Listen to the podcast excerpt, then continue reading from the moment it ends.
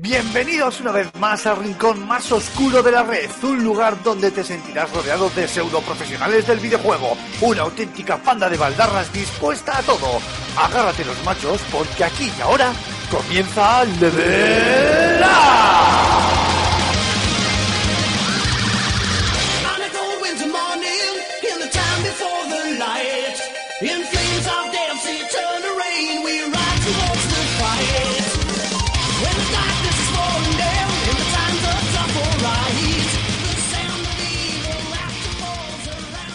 Muy buenas a todos, bienvenidos al programa número 14 de la tercera temporada de Level Up y como siempre es el, para mí personalmente, el mejor momento de, de la semana, uno de los mejores momentos de la semana porque nos juntamos aquí tranquilamente para hablar de lo que más nos gusta, que son los videojuegos.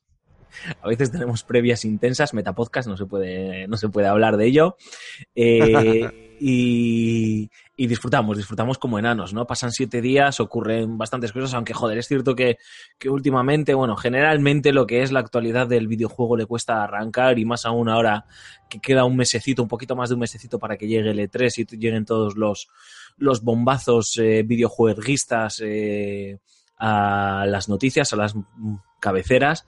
Eh, pero sí, nos hemos reunido para, para hablar de videojuegos y nos hemos juntado una alineación también inédita. Creo que, que no se había dado, esta, no, creo no, estoy seguro que no se había dado esta temporada. Eh, Mar Fernández, caballero, volvemos a tenerle aquí, ¿cómo estamos? Aquí estamos eh, cuando se puede, aunque haya que saltarse clases y perder horas de sueño y, y, demás. Pero si sigue, mm, al, al, hilo que tú comentabas del tema del E3, si sigue como el, eh, los otros años, mm, yo creo que este es el mes gordo, que es el que salen todas las filtraciones. Y bueno, hoy mismo comentamos una de ellas. Pues espero, tío, espero, sí, hoy comentamos una, una bien gorda. Espero que, que, nos aguanten un poco. Es que cada vez eh, tiene menos sorpresas, ¿eh? Un, un E3. O sea, sí, tiene menos sorpresas que una keynote de Apple. Que ya cada, antes de, de, que anuncie el nuevo iPhone ya se sabe todo. No sé, vamos, yo en ese sentido espero, espero que se nos aguanten un poco. Ya ha habido la primera bajona y es que Nintendo ya ha dicho que este año no, no va a hacer nuevamente conferencia de E3. Yo, no. hostia, si hubiese apostado algún eurete después del anuncio de Switch que a lo mejor se animaban, van a volver a Ni hacer Oculus, un... Oculus tampoco viene al E3, Oculus Rift. Oculus. Virtual, es verdad. Importante. Oculus tiene, tiene, para, tiene para rato. Pero bueno, vamos a saludar a, al otro componente del programa esta semana, que ya les hemos ido un par de veces por ahí y estaba ya pidiendo paso. Aymar Alonso, Ciguilín, ¿qué tal, caballero? Muy buenas, pues eh, aquí, eh, otra semana más, a ver si ya podemos estandarizar esto de los directos de Level Up, que mola muchísimo, dicho sea de paso. Mm. Y nada, habiendo superado ya mi primer día de prácticas, así que más contento imposible. Uh. Espera, que no, no, he puesto los efectos. ¿no? Ahí está, ahí está. Eh, bravo, bravo. Y va el no, practicum. ¿De qué? El practicum. El practicum. El practicum. No, quiero, no quiero ni saber, no quiero ni saber de qué está hablando. Tenemos a Aymar en su nueva etapa profesional, así que oye, y eh, mucha fuerte, mucha fuerza, muchos ánimos, eh, que va a ir todo bien, ya verás. Eh, pues este, este es el equipo, el equipo que conformamos la, el programa 14 de esta tercera temporada de, de Level Up, en el que vamos a, vamos a realizar un... ¿Yo Voy soy? a tirar mucho de ese efecto de sonido, que lo sepáis, ¿eh? Un repaso de la actualidad, de las noticias que nos ha dejado estos siete días que han transcurrido desde el episodio número 13 y además aprovecharemos para hablar de, de Sniper Ghost Warrior 3, eh, que hay sniper, sniper, sniper, sniper, Ghost Warrior, sniper, eh, que has estado, has estado dándole, ¿no? Dándole cerita de sí. la buena. Nos contarás, sí, sí, correcto. En, nos contarás en un ratito, pero y, antes... y, y, y, del Sniper Ghost Warrior y del Darksiders con A.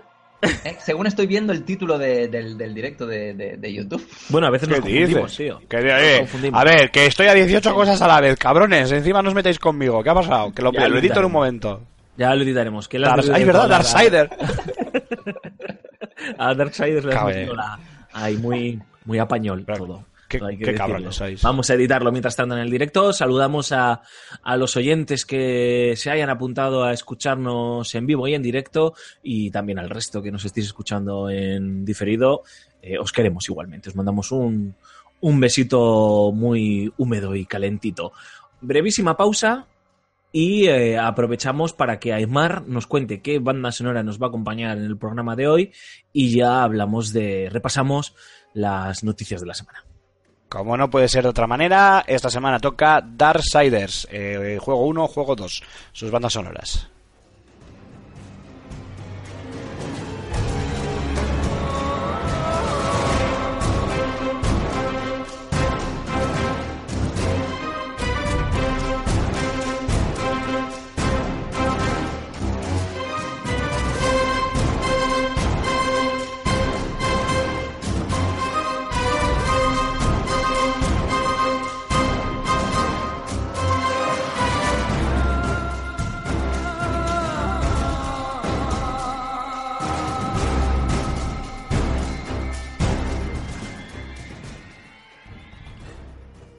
Bueno, eh, Cormac, lo has eh, adelantado en la, en la presentación del programa. Ya ha habido una de las filtraciones pre-3. No sé yo si este título. Bueno, sí, seguramente estaría en alguna de las grandes conferencias, probablemente en alguna de Microsoft o PlayStation. Eh, pero no, pero se ha filtrado Amazon, no sabemos cómo ni por qué.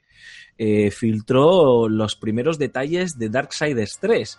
Una franquicia que todo hay que decirlo, compañeros, yo daba por muerta y amortizada, ¿eh? a pesar de que Sí, sí, Eh, yo también. Sí, sí, a pesar de que Nordic eh, adquirió eh, los derechos de la franquicia, bueno, eh, compró THQ, la refundó como THQ Nordic y demás, pero bueno, yo había entendido que Vigil Games, que eran el anterior estudio, se había disuelto por el camino, eh, adiós muy buenas, y no, no me imaginaba eh, que fuésemos a ver este, este Darksiders 3. De hecho, las reediciones de, de Darksiders 1 y Darksiders 2 las veía más como una forma de seguir haciendo caja con una franquicia que siempre ha contado con el beneplácito de, de los usuarios, a pesar de no haber sido un superventas, pero bueno, eh, tenía esa vitola de, no voy a decir juego de culto, pero un, dos juegos bien hechos, bien desarrollados, con mucho empaque y que a- habían conquistado los corazones de un amplio sector de los videojugadores. Eh, pero, como decía, no, no, no contaba ni de coña. Y de repente Amazon decide listar este juego, se filtran las primeras capturas del título hasta una fecha, 31 de diciembre de 2018. Eh, posteriormente, con el tráiler del juego, sí que ya quedó claro que era 2018, como que probablemente lo veamos antes de, fin de año. Y las primeras informaciones.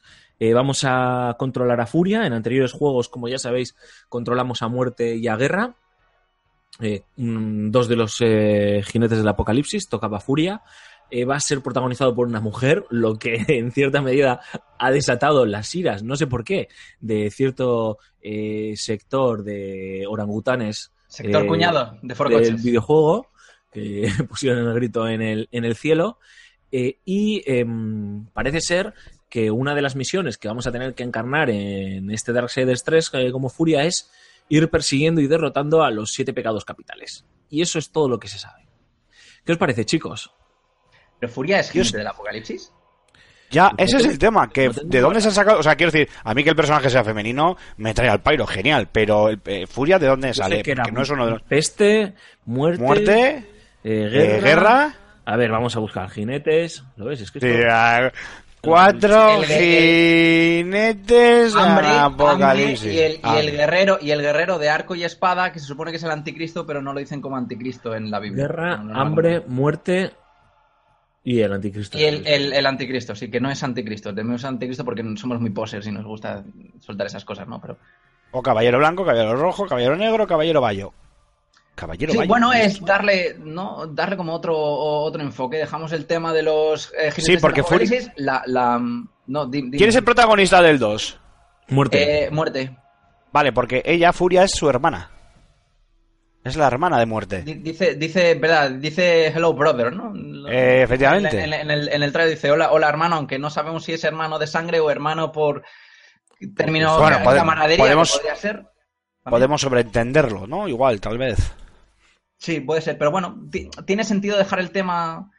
Podría tener sentido el tema de dejar los cuatro jinetes del apocalipsis, ya que es el nuevo, por así decirlo, resurgir de la saga Darksiders. Yo, mm, yo eh, estaba prácticamente convencido de que era cuestión de tiempo de que volviesen a- de que lanzasen una tercera parte, más que nada porque mm, desde la generación pasada sabemos que si hay remasterizaciones de por medio es que algo viene después y con tanto bombo que se montó por el tema de quién compraba la franquicia, además fueron juegos que, bastante juegos, son- fueron juegos que gustaban bastante, ¿no? Fueron, el, el Darksiders 1 fue el, el mejor Zelda de la pasada generación, ¿no? Que es lo que se sin suele lugar a dudas. Sin lugar a dudas. Entonces, a mí no me, no me sorprende nada la, la tercera entrega. Eh, se pierde, ahora mismo, eh, sí, no desarrolla Vigil Games, eh, son Gun- Gunfire Games, no, no, no, no los conocía, pero bueno, sí. Es un estudio que se ha fundado con ex Vigil Games. con. Eso iba a decir, es un estudio nuevo, pero no tienen a eh, Madureira, ¿no? Creo, ¿no? Igualmente, eh, no, eh, no alertarse. eh, parece ser que se han, com- se han compartido por ahí varios bocetos de lo que es la, la protagonista como está ahora y el, la protagonista como la dibujó originalmente Madureira. El diseño se parece, simplemente que el de Madureira eh, estaba más, bastante más sexualizado. Así que Como no todo sé, lo que hace el señor Madureira. como también. todo lo que es el señor, el señor eh, Madureira, sí. Pero bueno, a mí... Yo es que esta es una saga que ni me van, no me he conseguido enganchar. Perdona, Mark, termina, termina. No, est- estoy contigo. A mí los primeros tampoco me hicieron mucha gracia, pero no sé, este como que tiene buena pinta, además el, el, la- el personaje mola, mola bastante, así que a ver algún, algún otro gameplay. Si con el hecho de que lo coja otra compañía le dan, eh, le dan otro toque. THQ Una Nordic, vuelta de por si- tuerca. por si acaso, sabiendo que hay mucha gente que no los jugó en su momento, o que pues os pasaba como a vosotros, que bah, ni fu ni fa, eh, ha aprovechado después de esta filtración, vamos a entender que interesada, eh, ha aprovechado para poner tanto en Steam como GOG, como eh, el juego, los dos juegos a 10 euros en total, un pack por los 10 euros. Bueno, las remasterizaciones actuales. Y si no, en, el- en One y yo creo que lo PS4 eh, a 20 pavetes. Si no me equivoco. El- yo sé que la Darth, eh, la Definitive Edition, que es el 2 para PlayStation 4, no sé si estará para Xbox One, estaba, a estaba a 20 euros en, en, en las Ahora están los dos a 20 euros. A Los dos a 20 euros en consolas y a 10 eureles en, en PC. Los dos en, en PC, sale, sale más a Sí. cuenta. Además, el, el, el PC te, traía, te traían, no sé si DLCs o expansión. Y la banda sonora y no sé qué historia, sí.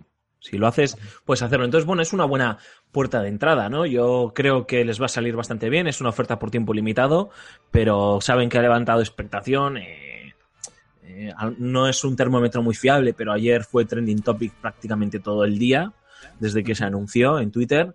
Eh, todo el mundo lo estaba comentando y la recepción fue bastante eufórica, o sea, no, no es que fuese tibia o que hubiese, salvo lo que hemos comentado, las cuñadeces de turno, eh, Sí. todo el mundo estaba entusiasmado a ese respecto y... Ra- a Raúl ya le hemos encontrado porque salió corriendo de casa y no se ha vuelto a saber. No, fíjate, no, que no ir a, está. a ir a reservarlo. Efectivamente, ha, hecho, dir- ha ido directamente a THQ Nordic allí y está esperando. Que le den una copia. Está en la puerta que le, esperando a que le den una, una copia. Con, con el paso de prensa, para ver si... ¿Y qué, qué- qué creéis, chicos? Eh, a ver, yo me espero un título bastante continuista en ese sentido y es lo que todo el mundo quiere, a la gente que le gusta la, la saga.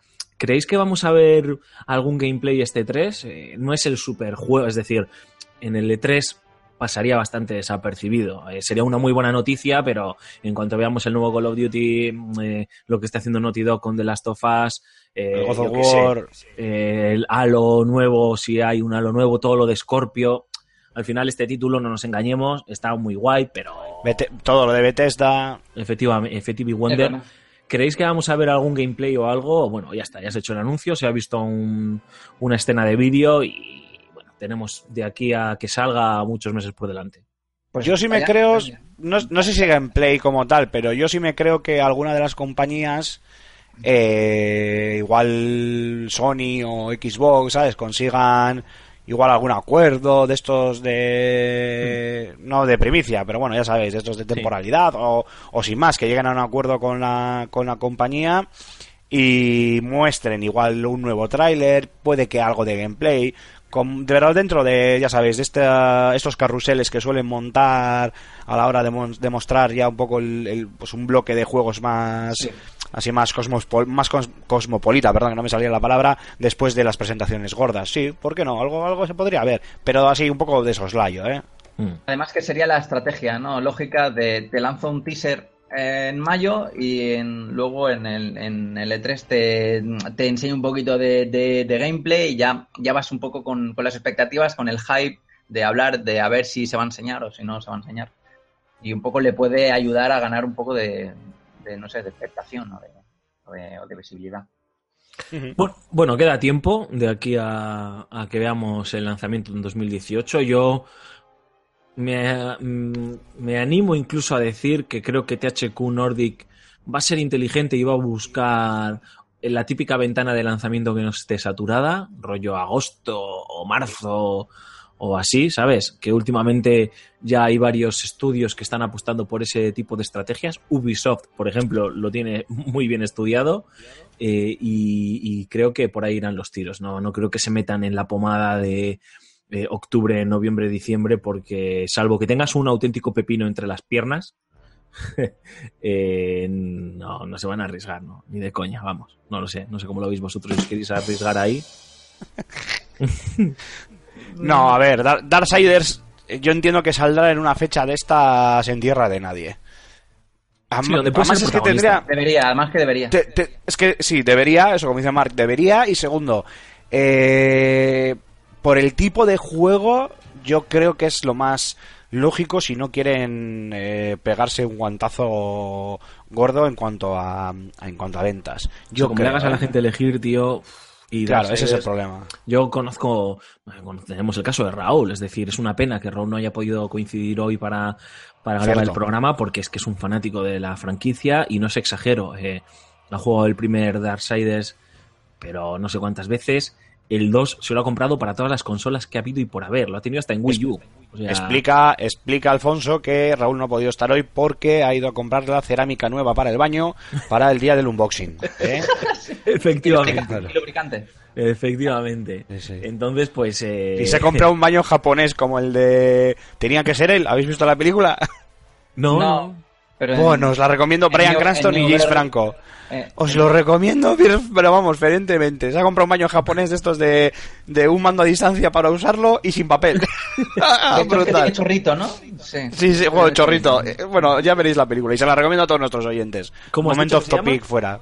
Eh, tenía que ¿Cómo ser se él, de Brian Cranston, el gran Brian Cranston de Breaking Bad y James Franco, el harto de la vida que cada vez que hace una película pues es un cachondeo puro, vamos. Eh, pues que, queda, queda Pues nada, vamos a hablar de cine, eh, de, de Defender. No, no, momento, ha sido un momento off topic, momento off topic. No, ya ha está, estado ya muy está, bien, ha estado muy bien. Yo, eso es una pena, ¿no? Es una pena que no estuviese Rulo porque, porque sí que es cierto que existen los fanáticos, ¿no? De, de Darksiders, pero yo ahí estoy contigo, Aymar. Como hagas a la gente elegir en la típica temporada que se te juntan dos o tres. Red Dead Redemption. tre- pepino- dos. Bueno, es que, bueno, Red Dead Redemption. 2018, es que 2018. Vamos a, pe- bueno, vamos a pensar que a priori Red Dead Redemption debe de salir en octubre de este año. A priori. Vale. Yo es que ya he perdido una mariscada, no voy a seguir apostando, pero no sé yo, ¿eh? No, no, no, Rockstar no, no es el modus operandi de Rockstar. Modus operandi de Rockstar es te enseño un, un teaser trailer ya preparado del juego que se ve muy bien y luego me tiro unos dos años y luego ya te lo saco ultra pulido y es Gothic fijo. Por eso, que tú estás pensando que se retrasa fijo, ¿no? Sí, sí, sí. Yo, yo, yo creo que vamos, que, que este año lo veo un poco difícil. Pero bueno, a lo mejor nos sorprende. Quién sabe, es un Rockstar. Ya veremos, ya veremos. Rockstar no se suele prodigar mucho por los E3s. Eh, ojo, a lo mejor este año hay sorpresa, ¿no? Pero eh, cuando se desveló el título, Red Dead Redemption 2, hablaban de otoño de 2017. Que bueno, que a lo mejor estiran el otoño y empalman con la primavera del año que viene, ¿eh? Sí. Igual, se hacen un, un otoño de estos que hacemos en Bilbao, ¿sabes? Que solo tenemos dos estaciones. Efectivamente, otoño e invierno. y a veces podemos ir a la playa, entre medias, sí. Sí que sí. Eh, otra de las noticias de la semana, chicos, antes de, de hablar de otro de los sorpresones, han sido las ventas de Resident Evil 7. Resident Evil. Que al parecer ojito al dato, no han alcanzado lo esperado por, por Capcom. Y... Pero eso es relativo, ¿no? ¿Eh? Porque eso es relativo, ¿no? Porque yo cuando una compañía dice no he alcanzado lo que esperaba, es eh, a lo mejor una burrada, pero no es lo que ellos esperaban. Hombre, se habla de 3,5 millones de copias vendidas desde su salida. Y aún así, pues los colegas de Capcom en el reporte del año fiscal que terminó el 31 de marzo, pues han dicho que, que han vendido menos de lo que esperaban. Eh, hombre, ¿cómo tiene? 3,5 millones de copias distribuidas, no vendidas, ¿no? Sí, vamos a hablar, Sí. sí, creo que son distribuidas. Y, y aquí Y Persona, uno- y- Per- y- Persona 5 ha alcanzado 100.000 copias, como mucho. Sí, pero- Aquí en Occidente. Pero- pero no sé, es que me parece una burrada. Y además para un juego de, de terror de primera persona que, que, bueno, no sé, no, tampoco es un... Bueno, a ver, yo creo que aquí habría que, Un que, gigante con- puto. con- que habría que contextualizar un poquito eh, las cifras, porque eh, son 3 millones y medio de copias distribuidas desde su salida, no son cifras de ventas, Ah, no son distribuidas, puede estar en la tienda. No sé exactamente, Alfonso, si tú los manejas o no, cuánto han vendido, o si ha trascendido, si Capcom ha trascendido. No ha trascendido. En, en cualquier caso, eh, estamos en medio millón menos de lo que esperaba haber distribuido, de, lo que esperaba haber distribuido, hago énfasis en esa palabra, eh, Capcom a estas alturas de la película. Eh, hombre, no sé qué queréis que os diga. Vale que son cifras que tal, pero que, que- que- quiero decir, 500.000 copias de un juego, pues para un estudio indie, eh, pues no sé, se me ocurre acordarme de nuestro amigo Arturo Monedero y yo qué sé, los delirios de Von Sottendorf y medio millón de copias, pues dices tú, me cago en la madre que parió Peneque. Pero con Resident Evil, pues que se hayan equivocado o que hayan tenido más o menos Sí, medio millón menos distribuidas. millón de copias. Eso es, eh, no estoy yo muy convencido de que eso realmente sea un problema que vaya a hacer que Capcom llore. O si llora, igual llora limpiándose las lágrimas con billetes de 500, ¿sabes si me entendéis? ¿Sabes? No sé si me explico. O sea, no sé hasta qué punto esto es noticia o es más...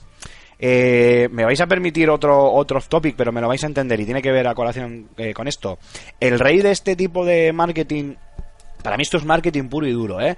De este tipo de, de marketing eh, negativo, ¿sabes? El de me tiro la piedra en plan como quedando yo mal, eh, lo hizo Kevin Costner hace muchos años con películas como Waterworld y, y The Postman, el, el, Qué el mala es cartero. la primera. Me parece, me, me parece muy bien, pero eh, todo el mundo os acordaréis que decía que Kevin Costner que si se había arruinado, que se había invertido miles, de, bueno, miles, no sé, cientos de millones, tal, no sé qué. Y yo me acuerdo hace ya muchos años, la pena que no lo tengo delante, pero supongo que tirando de hemeroteca en, en fotogramas se podrá encontrar, venían las cifras de lo que esas películas habían recaudado a nivel mundial. Y claro, era como, sí, sí, Kevin Costner está en su mansión de donde coño viva, partiéndose la caja de todos nosotros que nos la ha colado, pero bien. A base de, eh, en este caso era a base de, mira qué películas, qué presupuestazo y qué bodrio. Y al final todo Dios, por, por esa especie de publicidad negativa, iba a, a, a verla y el tío acabó sacando grandes cifras. Esto me parece una estrategia más o menos eh, similar, ¿sabes? Sale Capcom y dice, no, pues es que no hemos alcanzado las copias distribuidas que queríamos, estamos medio millón por debajo. ¿Y cuántas habéis encasquetado? Tres y medio, venga, un abrazo.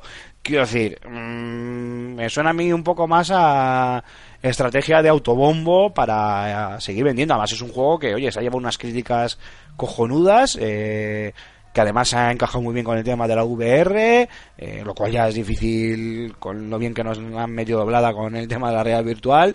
Eh, no sé qué pensáis vosotros, Alfonso Mar, pero yo creo que esto es un poco más mm, hacerme casito y vamos a darnos un poquito autobombo, ¿cómo lo veis? Eh, a ver, esto al final tiene que ver con el reporte que dan a los accionistas. O sea, esto tiene que ver con, con preguntas directas de accionistas. ¿no? Bueno, también es verdad, es verdad que ¿esto es, verdad, que es el informe a los accionistas, cierto, cierto, perdona. O sea, que no sé si tiene que ver ahí con una campaña de marketing o no. Es muy. Square Enix hizo lo mismo, no hizo lo mismo. Square Enix dijo lo mismo con el primer eh, Tomb Raider, con el reboot. Exacto, sí. Y hablábamos de cifras de, no sé, de dos, dos o tres millones de copias y que no era rentable. O sea, ellos sí que ahí dijeron esto no era rentable. Y es cuando dices, hostias, si un triple A te está vendiendo dos o tres millones, porque eran ventas, ¿eh? o sea, no eran eh, copias distribuidas, y no es rentable, el que tiene un problema eres tú. O sea, que haces juegos tan caros, tío, como las películas de Kevin Costner. Porque no, no, no, no puede ser esto, ¿no? Sí, además han especificado cifras. O sea, si no especificasen cifras y lo hiciesen todo un poco más dramático a lo Michael Patcher, entonces ya yo digo, uff, qué raro, ¿no? Suena Yo creo que esto es pero- simplemente que alguien dijo, a ver, esto eh, con la campana de Gauss y no sé qué, y echándole un poquito de sal y tal, este juegazo que nos ha costado eh, 20 millones hacer, pues vamos a distribuir 4 millones en tantos meses. Y pues no les ha salido las cuentas y lo han dicho. Yo, o sea, me cuesta valorarlo, y, y ahí estoy contigo, Aymar, como, como malas cifras, tío, es que... Es que, a ver, no todos los juegos son el puto FIFA o son el Gran Theft Auto 5. ¿Sabes lo que pasa? Que por otro lado. Eh, Tú claro, escuchas a ver- Guerrilla Games, perdona, eh, Aymar, tú escuchas a Guerrilla sí, Games sí. aplaudiendo con las orejas porque venden dos millones de copias de Horizon Zero Dawn y venderán más y habrán vendido más. Y aquí parece que lo que tú dices, tío, que se están ahí dando ahí con el látigo. No sé qué esperaban, no sé si esperaban 7 millones de copias o... ¿Sabes no- lo que pasa? Que igual también eh, habría que compararlo, que no sé si eso también es un dato filtrado o no, el coste de la producción de este título. Porque es que si no, no, no, no, no le veo otra razón. Y me explico, que además, mira, viene muy bien a colación para, para hablar luego del, del otro tema. La primera parte de Sniper Ghost Warrior, del primer título, que estaba muy lejos, pero muy lejos de ser un título medianamente decente, vale que técnicamente fuera vistoso por el Chrome Engine y demás, pero bueno, pues el que haya jugado y el que lo recuerde, pues sabe que a nivel jugable era un truñaco bastante infumable, especialmente con la IA. Es un título que a marzo de 2013 había vendido, ha distribuido, vendido más de 3 millones de copias. El juego salió en 2011, creo. O sea, en dos años. Y claro, es un juego que habrá costado pues que la, la enésima parte que lo que pueda costar un Resident Evil 7, obviamente. Y apunta. No sé, si, no sé si me entendéis por dónde quiero ir.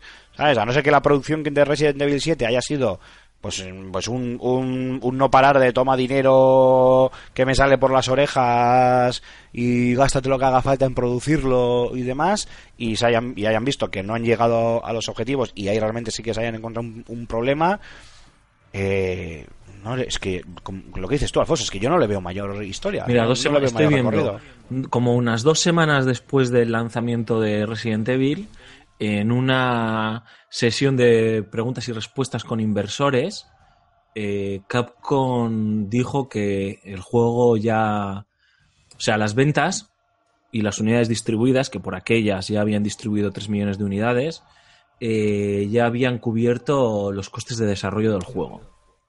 Eh, no se pues sabía está. si el juego ya era rentable, o sea, por lo menos empataban, ¿sabes? A- Alfonso, Dime. apunta, apunta a Luke BCN, que es importante. Dice: Y falta que lancen Resident Evil 7 para la Virtual Reality de PC. Sí, claro. Buah, no se va, Efectivamente. pero ahí no se va a comer nada. Bueno, Ahí no se va a comer, Alguna- ahí no, no, no. se va a comer Alguna nada. ahí no se va a comer nada. Pero ¿Alguna eso es que un otra? juego- ¿Cuán- Pero no, pues. ¿Cuántas, Aymar, cuántas unidades puedes vender en todo el mundo? Aymar, Aymar, Eh, esos, esos juegos, los juegos, los eh, juegos de terror de la escuela, escuela Amnesia, de Penumbra y demás, eh, nacieron en PC. Algo de... no, no, pero no, no me estás entendiendo. Eh, La versión, la versión VR de Resident Evil para PC Ah. implica HTC Vive Oculus. ¿Cuántas hay? ¿Cuántos se van a comprar el juego? No sé yo, ¿eh? No creo que... No sé, no, yo no sé dar cifras así No, de- pluma, pero... De, de, de, de realidad virtual, no, yo no tengo ni idea. la cuestión es que, es que Capcom no ha palmado dinero con esto. Es decir, en dos semanas ya habían recuperado la inversión y es probable que, que ya el juego sea rentable. En aquel momento, en el comunicado que estoy leyendo ahora en internet, en aquel momento no, no, no respondían a la pregunta de si el juego ya era rentable. Pero, o sea, lo que daban a entender es que vale, hemos empatado, chicos. Nos hemos gastado 20, hemos recuperado 20. Vale, pues ya está, es lo que hay. Habrá que esperar al partido de vuelta. Ahora que efectivamente, a ver, y aún así, este es un título, yo lo veo así, ¿eh? Después de, de, como bien resaltabais, las buenas críticas, la buena acogida que ha tenido, que tiene lo que llaman los americanos el long tail, ¿no? El largo recorrido, ¿no? Y yo ahí sí que le veo que este juego, en cuanto caiga en alguna rebajita de Steam, en Oh, alguna rebajita sí, de sí, sí. PlayStation 4 o de One, y no te hablo de O una rebaja un de bundle 50% o alguna cosa o algo estas. de esto, eh, se van a hinchar a vender lo que quieran, ¿eh? Yo estoy seguro. O que lo metan en un Hammer Bundle de estos o alguna cosa de estas. Sí, sí. Sí, sí, sí. En fin, esto, esto es todo lo que nos llega desde. Y, y además, una última, última cosilla, eh, ya que hablamos antes del tema de remasteres, han sacado Remastered 1000 de Resident Evil 4, 5 y 6. O sea, que digo yo que... Sí, Sí, por eso me refiero. eh, un Hammer Bundle con el Resident. Evil 7 y con los remasteres gratis y te gastas a varios no sé cuánto o, o a un precio tal, no sé qué, o ofertas con Gold, o ofertas con Gold o con Plus eh, con el juego a 35 euros o 30 euros o alguna cosa así, no que sé, me lo estoy inventando, pero quiero decir, ya sabéis, lo típico que, que hay y lo que dice Alfonso, este juego es de los que a lo largo del tiempo pues irán, irá cayendo, seguirá vendiéndose eh, a- como un gotero, como un pequeño gotero, poco a poco, pero seguirá vendiéndose y acumulando ventas. Estoy convencidísimo, vamos. Eh, yo creo que vendió bien en, en su lanzamiento, pero salió también en la cuesta de enero, que a todo el mundo, hostias, después de las navidades y de los regalitos y de las compras, le cuesta bastante. Y yo creo que en cuanto caiga la- alguna rebajita de precio, no tampoco quiero ser ambicioso y decir un 50%, pero en cuanto caiga un 25% o así y esté y ya rebases la barrera esa de los 70 y empiece a frisar los 40 y pico, habrá mucha gente que volverá a comprarlo, ¿no? Y ya no te digo ya si hacen rebajas locas, ¿no? Pero habiendo empatado ya, ahora se pueden empezar a permitir a jugar a ganar, a ganar dinerito, ¿no? Entonces, bueno, pues yo ahí estoy con tu lectura, Aymar. Eh, no sé si era eh, un- una estrategia de marketing, pero está claro que mal, mal no es, seguro. Cu- Cuanto menos, eh, porque tienes tu razón y ese es un dato que yo había obviado, es verdad que son datos que se han presentado en, en el informe a los accionistas. Es cuando menos puede ser el típico dato un poco, eh, a ver cómo lo digo para que me entendáis, eh, tiro a la baja para cubrirme y luego que venga lo que tenga que venir. Mm, Seguramente, sí, sí. Y bueno, otra de las últimas noticias, pero una de las noticias más gordas de la semana pasada, no, no de esta semana, porque nos pilló a, a finales de la semana pasada, fue el anuncio de, de Nintendo 2DS XL. Vamos, que es una 3DS sin el 3D. Sin el 3D. La enésima Nintendo tre- eh, 3DS. Portátil, portátil. Tú dices la enésima de Nintendo Nintendo portátil y acabas antes. Efectivamente. Y que nos ha pillado a, a todos, pues, pues nos pilló bastante descolocados, ¿no? Porque eh, Nintendo está eh, regodeándose como un cerdete en una charca de barro con las ventas de Nintendo Switch. Eh, se habla ya de casi 3 millones de, de máquinas colocadas en su primer mes a la venta. La demanda es altísima. Em, las críticas de sus títulos bandera están siendo muy positivas. Eh, y de repente dice Nintendo, eh, por cierto, que en el segmento portátil, que bueno, vamos a empezar a, a jubilar, entre comillas, a la 3DS y vamos a apostar por este modelo más de gama baja, media baja, eh, llamado 2DS XL, que cuesta en torno a los 150, no, en torno no, que va a costar eh, 150 euros y que va a llegar a las tiendas el próximo 28 de julio y que bueno pues que va a venir con un procesador mejorado con lector NFC con el stick C para el manejo de la cámara un pelín más El cómodo lector NFC entiendo que es para los amigos, ¿no? Y sí mierdas. será para los amigos y con una batería bastante más más eh, duradera no porque claro al quitar el el estereoscópico el 3D y demás pues eh, pues hace que la batería Claro. se alargue, ¿no? Que eso sí que es cierto que en contrapartida, en comparación con Switch, pues lo convierte en una máquina muy atractiva, pero eh, las dudas que se desprenden de aquí es eh, no tanto que la gente se confunda, porque yo creo que todo el mundo, incluso el usuario más despistado del planeta Tierra, va a entender perfectamente el concepto Switch eh, versus el concepto 2DS XL, lo entiende a la perfección, no, no va a pasar como pasó con Wii y Wii U, pero sí que eh, yo creía que Nintendo iba a ir poco a poco, joder, no te voy a decir eh, me cargo este segmento, ¿no? Pero derivando, ¿no? A los jugadores, a los eh, compradores a, a Switch. Pero, claro, es que también estamos hablando de más de 65 máquinas portátiles, millones, más de 65 millones de máquinas portátiles colocadas en todo el mundo, de su 3DS. No sé, es una cosa. Es que es una cosa muy rara lo que ha hecho, lo que ha hecho Nintendo, pero claro, es que es Nintendo, dice una cosa muy rara. Bueno, pues cuéntame un juego nuevo. Te las vuelven a sacar en diferentes colores y en Japón siguen vendiendo una burrada. O sea, aunque aquí no se coman una mierda, allí pues seguramente sea la consola más vendida de la semana. Hombre, yo eh, No sé- no Tengo sé muy la claro- tengo muy claro que, eh, como tú bien has dicho, Alfonso, esta 2DS llama a la prejubilación, si quieres, de la 3DS. Yo creo que el formato 3D estereoscópico este sin gafas no ha debido llegar a... No sé, vosotros sabréis mejor que yo, pero no ha debido llegar a funcionar igual tanto como quisiera. No digo que la máquina no se haya vendido puta madre, ¿eh? ojo, pero yo no sé hasta qué punto la gente realmente le ha sacado partido a esto del del 3D y entonces igual Nintendo haya visto una oportunidad de decir bueno eh, rebajamos eh, o sea eh, hacemos un, un nuevo rediseñamos la máquina eh, lo hacemos desaparecer el tema del, del 3D bajamos el, el precio y si todavía tenemos algún alguno que en duda, ¿no? Que se lo está pensando y tal, pues si igual con la Switch eh, a 300 pavos, 300 y pico pavos no cae, pues igual cae con la con la 2DS XL a 150. Incluso puede ser un reclamo para que luego ese jugador se, se pique más y acabe cayendo con la con la Switch, ¿no? Una especie de manera de pues de unificar al final al fin y al cabo eh, dos modelos únicos aunque luego siga existiendo ¿eh? 3DS y demás pero quiero decir eh, eh, bueno pues por un lado la Switch y por otro lado la Nintendo 2DS XL por un lado la barata para que nos entendamos y por otro lado la guapa de sobremesa que además es portátil y demás. Yo lo veo pues un poco como eso no Eh, lo que decías tú la prejubilación de la 3DS eh, la man- y la manera de ese jugador que está ahí dubitativo convencerle de una vez para que entre en el, en el mundo portátil y si luego además eso eh, recala en, en ventas, en más ventas de Switch, pues oye, bienvenido sea.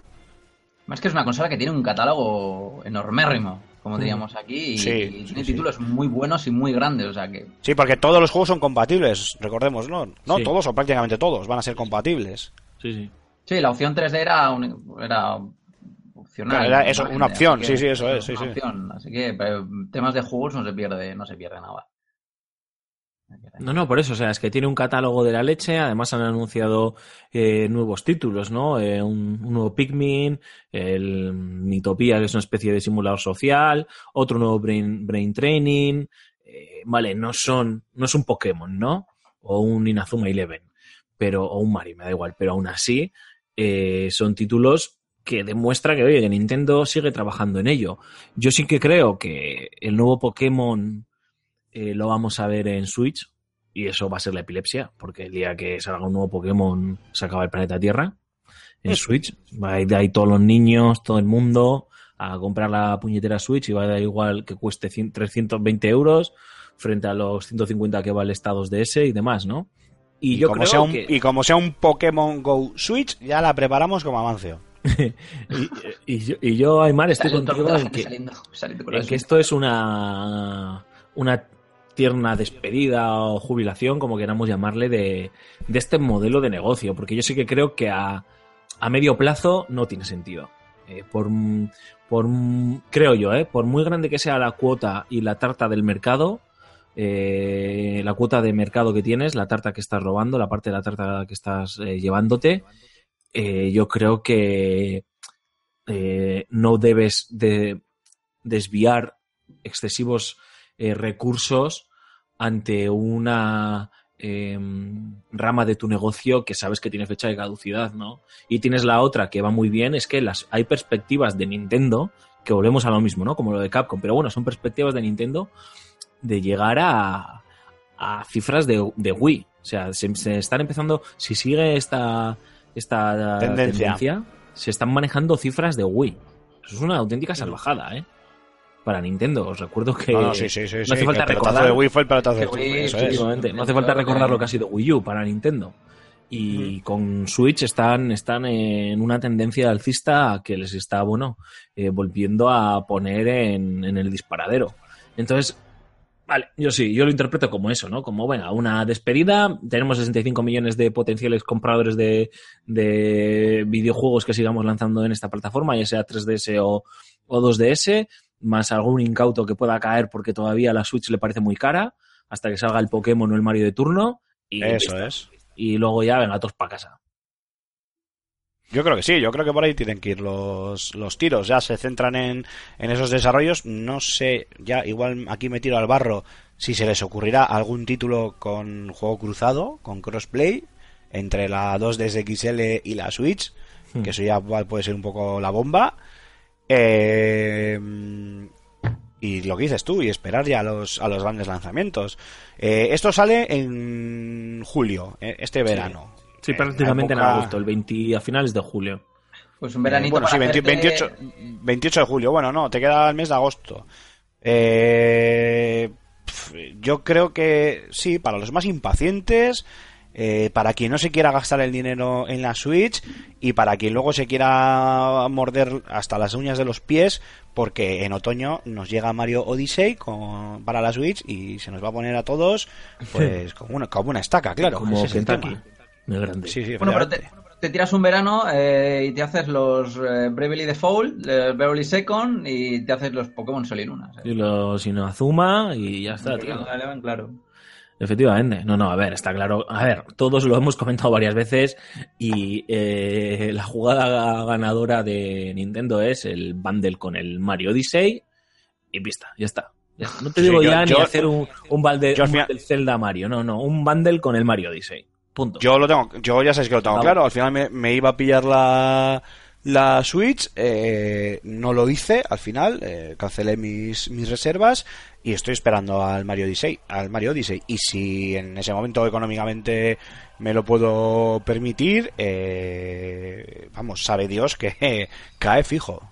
Pero Además, cae fijo porque pa- lo para mí tiene pinta de ser el nuevo Super Mario Galaxy. Pero has dicho muchas veces eh, en, en Level Up, tío, y me hace mucha gracia porque un tío, un tiarrón como tú que nos va a hablar de Sniper Ghost Warrior 3 dentro de, de, de Sniper. nada, de un par de minutos defiende que Mario Galaxy es el mejor videojuego que ha jugado en toda su vida.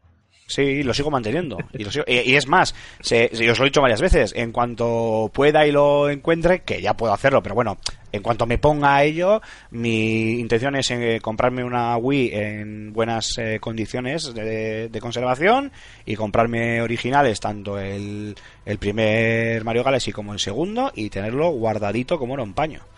La Wii con esos dos títulos, punto pelota. Y un O sea, juego, al final un todos, somos claro. muy, muy, muy peceros, Sonyers y Xboxers, pero no, nos hablan de los mejores juegos que hemos jugado y, y, y 4 de 5 son de Nintendo. No, no, no, a ver, en mi caso, en mi caso, a ver, y lo vuelvo a decir, es que para mí este es el mejor videojuego de la historia, y si me haces una encuesta, yo te lo pongo, Super Mario Galaxy, y te lo pondré mil veces, pero es verdad que si a mí luego me preguntas mis juegos, los juegos que a mí me engancharon y tal, siempre os digo los mismos, el Half-Life, a mí me viene a la cabeza siempre el Half-Life, el Delta Force, mucho Delta shooter, obviamente. chaval. Madre Sí, mía, sí, Delta el, Force. el Delta Force. No ha llovido, ese- tú. eh, joder, de Bungie, el, ¿cómo se llamaba? El de Bungie. Eh, también el shooter, este. Marathon. mm, El Marathon y Marathon 2 Durandal. Eh, Doom. Eh, shooter total, Eh, es que es un tío que sí, nos sí, habla de yo era- plataformas más puro y duro. Claro, y claro, eso es, ¿sabes? Es como súper raro. Bueno, ojo, que en aquella época también le metía horas al Jazz Jazz Rabbit. Qué grande era. Qué grande era ese juego, ¿eh? Y luego juegos de conducción y ese tipo de, de historias. Eso sí, te puedo hacer una lista, yo qué sé, de 10 juegos y tal, que fueron los que a mí me acabaron de, de enganchar. El, el que más, obviamente, lo repito una vez más, es Half-Life, pero bueno, te podría hacer una lista y de esa lista probablemente de 10, 7 son shooters, seguro. Y Te mira, voy a hacer una pregunta tendenciosa, tío. En, Dale, esa, dale. en esa lista de 10, en los que 7 van a ser shooters, y venga, vamos a reservar solo un puesto uno, para. Uno, uno es un Musou. Y vamos a, reservar, vamos a reservar un puesto para Mario. No, no para los dos Marios, uno, ¿vale? El Mario Galaxy 1. Eh, en esa lista, Aymar, y responde sinceramente mirándome a los ojos. Sí, sabes que sí. Y la respuesta es sí, ya sé lo que vas a preguntar. Sé lo que vas a preguntar y la respuesta es que sí. ¿Qué te voy a preguntar? Me vas a preguntar por David Cage, seguro. Sí. Que te conozco, pedazo puta. Tío, si entraría algún juego de David Cage, tío, en esa lista. No, no, no, no entraría, pero no entraría porque Por los para pelos. cuando pa- no, porque para cuando han llegado a mis manos, eh, joder, hostia, yo ya estaba ya más que curtidito. Es verdad pelo que. Vamos, no claro, es verdad que me han flipado, pero sí podría meterte, por ejemplo, el reboot de Tomb Raider, que a mí ese juego me fascinó. Lo que pasa que, a ver, yo estoy hablando de juegos de hace es 20 un años. Joder.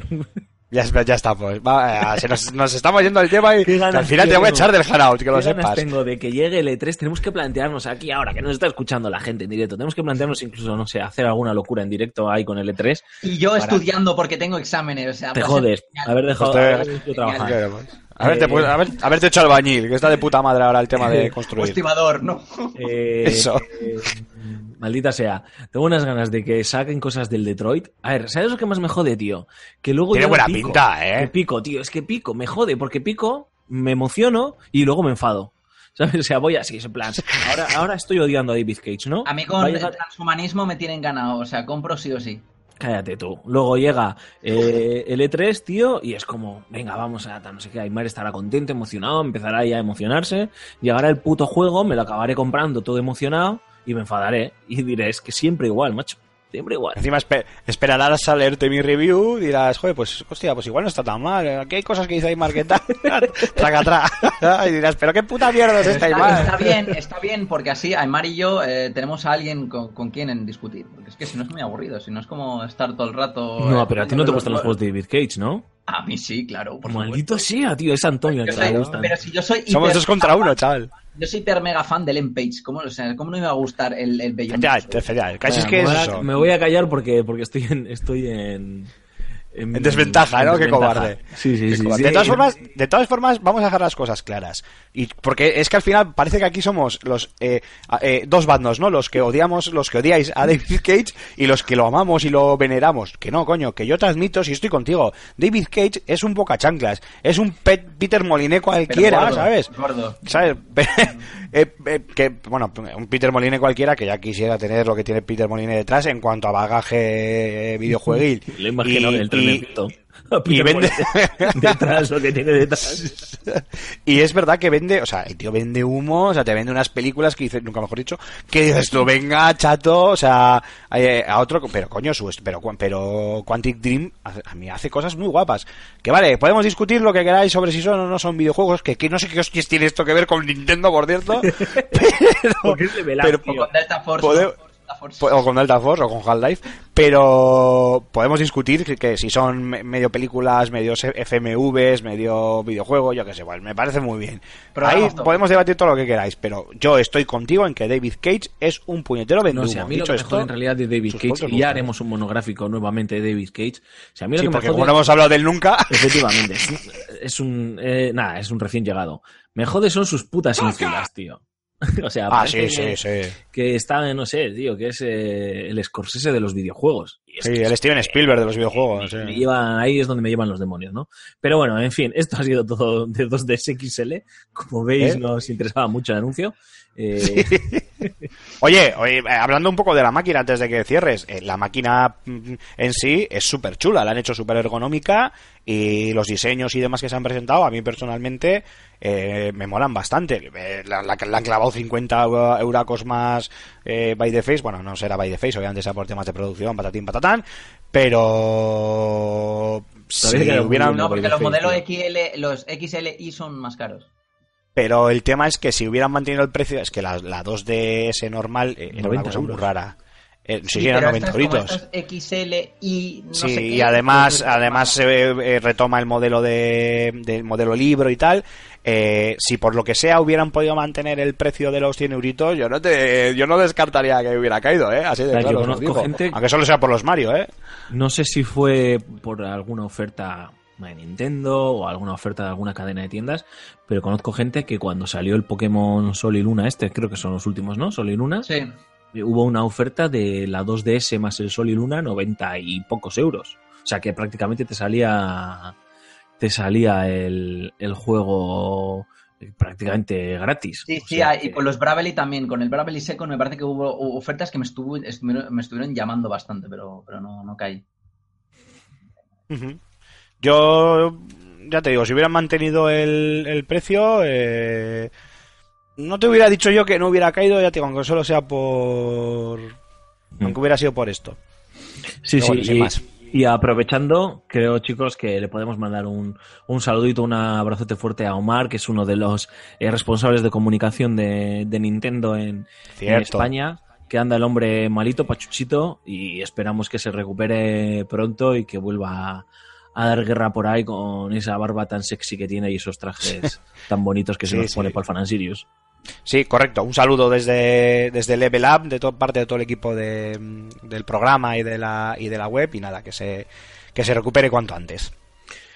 Y ahora sí que sí, Aymar, eh, ¿te parece que hagamos una pequeñísima pausa? Cogemos un poquito de aire, damos un traguito a agua, a la cerveza o lo que tengamos al lado y nos cuentas qué tal el Sniper Ghost Warrior 3 o el Sniper Ghost Warrior 3. El juego de camperos.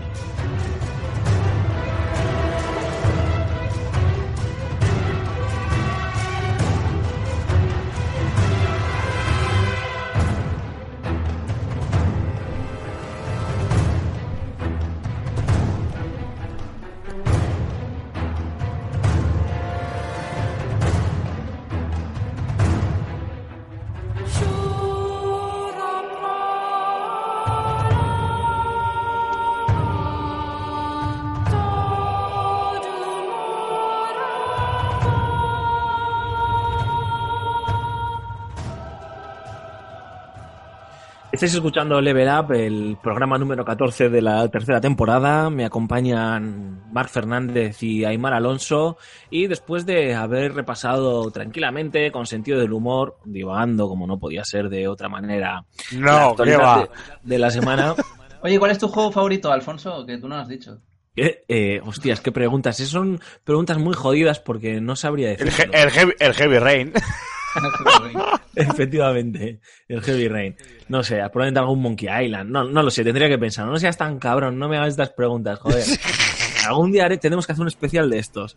Eh, maldita sea, así por dónde iba. Ahora sí, Aymar toca que, que nos hables de Sniper Ghost Warrior 3, que estás eh, jugándolo desde hace unos días. Y además que es una franquicia que te gusta, que te suele apetecer mucho, cada vez que se anuncia un nuevo título te lo sueles pedir y me sorprende porque es que yo no los he tocado en mi puñetera vida, tío, así te lo digo. O sea, me llaman entre cero y nada, así que convénceme o explícame. Vale, es un juego de francotiradores, hasta ahí ya llego, ¿no? Pero ¿qué tiene para que lo recibas con entusiasmo? A ver, yo, eh, para empezar, es que tengo que decir que eh, dentro de los shooters, eh, iba a decirme especializado, como si fuera esto aquí, ¿sabes? Como si fuera yo Hitman. Eh, pues me han entrado, me han gustado sobremanera los títulos de, mm, eh, de francotiradores, que tampoco es que haya muchos, ¿no? Las dos sagas principales, pues Sniper Elite y Sniper Ghost Warrior. Es cierto que Sniper Ghost Warrior, la primera iteración del título de City Interactive llegó a mí de, de rebote, yo ni lo conocía, eh, lo, me lo jugué, lo pasé y, y es uno de esos títulos, eh, me- títulos menores, con unos, bueno, unos fallos de la inteligencia artificial brutal, tema de físicas, mejor vamos a dejarlos. Me acuerdo que tenías un gancho, en el primer juego lanzabas un gancho para poder subir a zonas más elevadas. Bueno, la física de ese gancho era como la de un avión de papel. Sea, Aquello era increíble, o sea, bueno, mil historias, eh, bugs por todas partes. Visualmente era muy llamativo, usaba, como decía antes, el Chrome Engine, pero era un título que dejaba mucho que dejaba mucho que desear. Pero aún así, lo que comentábamos, vendió, eh, pues eso, en 2013 había vendido más de 3 millones de copias. Hoy por hoy, con bundles que ha habido y ofertas y tal, no me quiero ni imaginar lo que, lo que habrá vendido ese, ese título, que no me extrañaría que estuviese ya en las 4 o 5 millones de copias tranquilamente. Y tiempo después anunciaron un Sniper Ghost Warrior 2 eh, técnicamente eh, superior gracias al cambio de Chrome Engine al CryEngine. Eh, bueno, la cosa ya parecía coger algo más de forma. Parecía eso, ¿no? Que el City Interactive, pues ante la buena acogida de la primera interacción, a pesar de su baja calidad, vamos a decirlo de esa manera, pues había animado a hacer un título mejor, pues algo igual más pasillero, más sutil y tal, pero, pero siguiendo esa línea. Y, y cállate que fue todavía peor, o sea, fue desastroso. O sea, eh, eh, el segundo juego era peor que el primero, hasta el punto que me acuerdo que había un, un DLC en el, en el segundo juego, en el Sniper Ghost Warrior 2, que se llamaba Siberian Strike, que duraba la mitad de lo que, de lo que duraba la campaña del juego. eh, y era mil veces mejor. ¿Por qué? Porque en el DLC sí te daban libertad absoluta para moverte, o más o menos, libertad absoluta para moverte por el, por el mapa. Y a mí el juego, no sé si me duró eh, la campaña del juego normal, no sé si me duró seis horas, una cosita así, y el DLC este te duraba dos horas y media. Pero claro, porque ibas ya más paso a paso. Aún así, en ventas volvió a funcionar, a la gente le gusta, parece que le gusta el tema de los shooters de francotirador y no solo los basados en la Segunda Guerra Mundial, que están muy bien, pero claro, eh, eh, acotan mucho lo que puedes hacer y lo que no puedes hacer. Eh, y han lanzado esta tercera parte, pero esta tercera parte sí que es eh, diametralmente opuesta a lo visto en, en la primera y en la segunda. Ha- han apostado por, como no, el modelo de mundo abierto de, de Sandbox y aquí ya han añadido pues detalles como vehículos, gadgets como pues los drones y ese tipo de, de historias. Y a la hora de venderlo pues es que la verdad no sabría si si esto es un juego que se puede vender a alguien que, que no le gusta per se. Es que es algo que yo creo que te tiene que llamar por, por gusto. A mí, eh, que es curioso, que me gustan eh, los shooters de acción eh, rápida, eh, que gozo como una perra con el Quake Champions y con el, yo que sé, el Wolfenstein. Eh, que cuando juego a un MOBA, eh, estos cabrones me tienen que atar con un lazo, ¿sabes? Porque me voy ahí a por todo, a por todas, ahí a lo bestia y me, me funden cada dos por tres. Sin embargo, en estos, este tipo de juegos es muchísimo más pausado. Aquí tienes que pesar, eh, pensar mucho más las, las estrategias y a pesar de que, visto lo visto, no es un título también, o sea, vuelve a pasar, no es un título redondo, eh, la historia que nos ofrece está mucho más elaborada que en los anteriores títulos.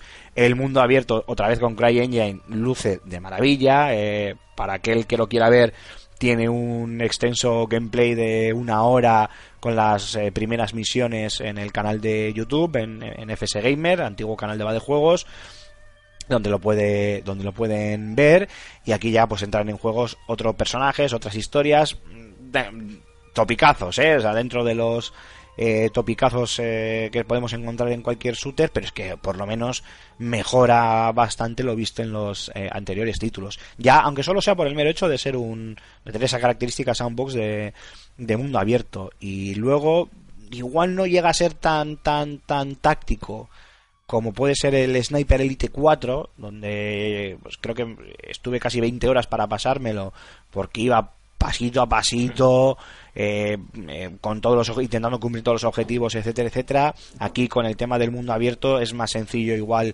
bueno, que en Sniper Elite 4 no era mundo abierto, pero el mapeado era mucho más grandes. Aquí con el tema del mundo abierto, pues bueno, eh, tienes viajes rápidos, puedes terminar una misión de una forma muy rápida si eliminas a tu objetivo a distancia y sales de la zona de la misión, no tienes por qué quedarte a eliminar al resto de, enemigos, este tipo de historias. Pero supongo que lo que me gusta es eso, ¿no? El tema del asesino silencioso, de la estrategia, del pensar, bueno, eh, qué punto, en qué punto elevado mm, me puedo situar mejor para tener la mejor visión, para acabar con mi enemigo. Eh, vamos a usar el dron para marcar todos los posibles enemigos y las patrullas, porque desde mi posición no consigo ver a todo el mundo y voy a tener, voy a necesitar moverme. Eh, el combate cercano, que también lo tienes en, en este, en este, en esta ocasión eh, no sé, el tener que evaluar también, ¿no? Eh, dentro de los objetivos, pues cuáles son prioritarios y cuáles no, es más allá del, del objetivo de la misión.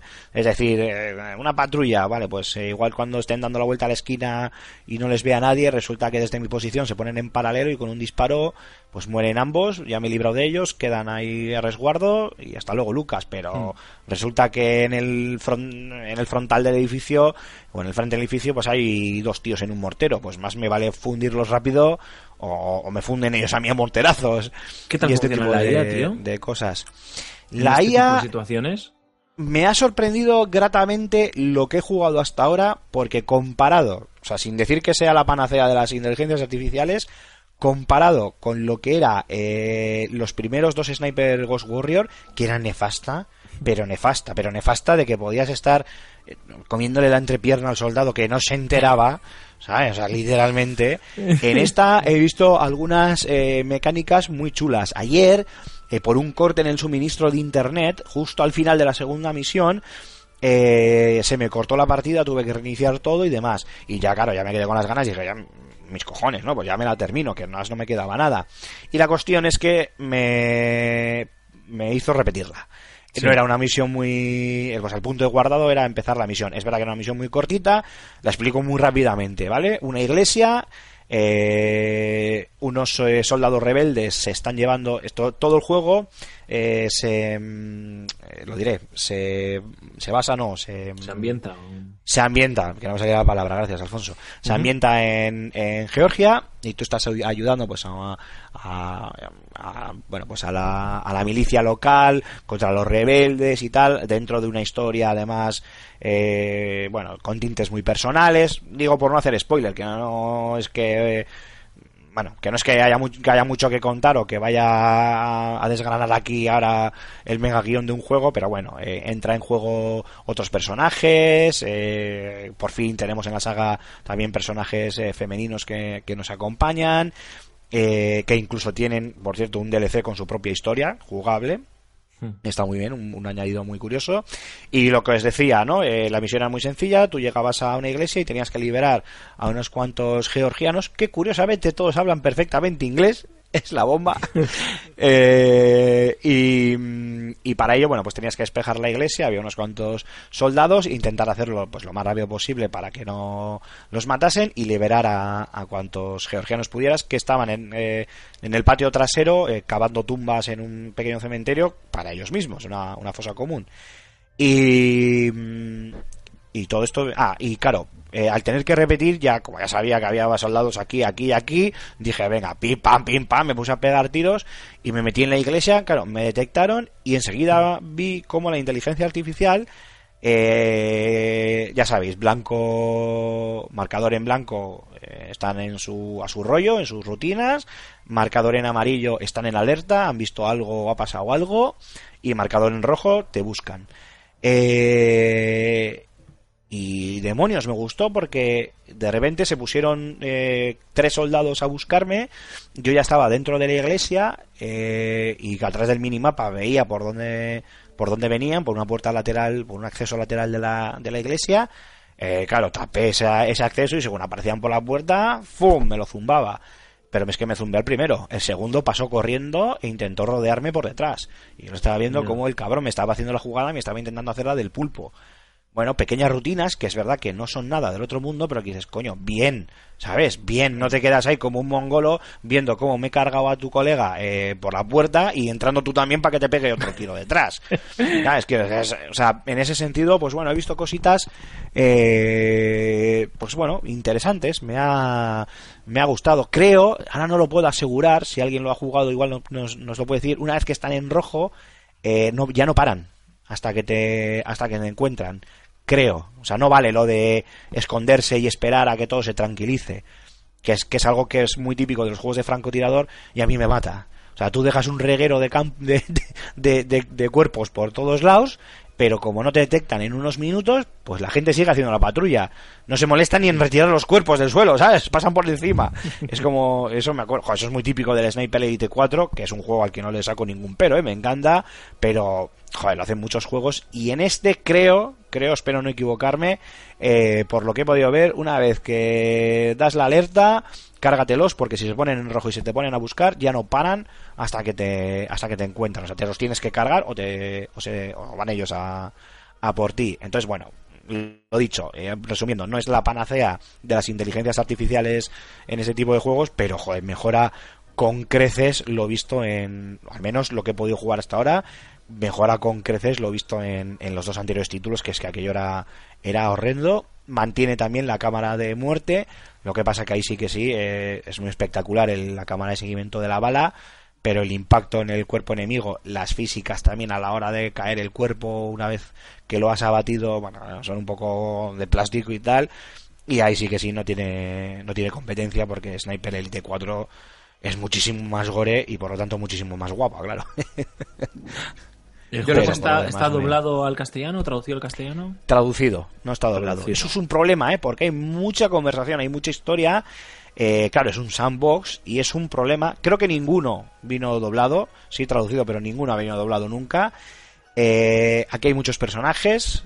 y es verdad que mm, leches eh, mm, que no esté doblado puede llegar a ser un handicap. Lo bueno de que no esté doblado es que y de que sea un sandbox es que en un momento dado te puedes parar te estás en estático, a no ser que estés en mitad de un, de un tiroteo, eh, te puedes parar y escuchar la conversación tranquilamente y leer los subtítulos que se leen bastante, bastante bien. Si te pilla en mitad de, un, de una refriega, pues igual te cagas en todo porque no te enteras.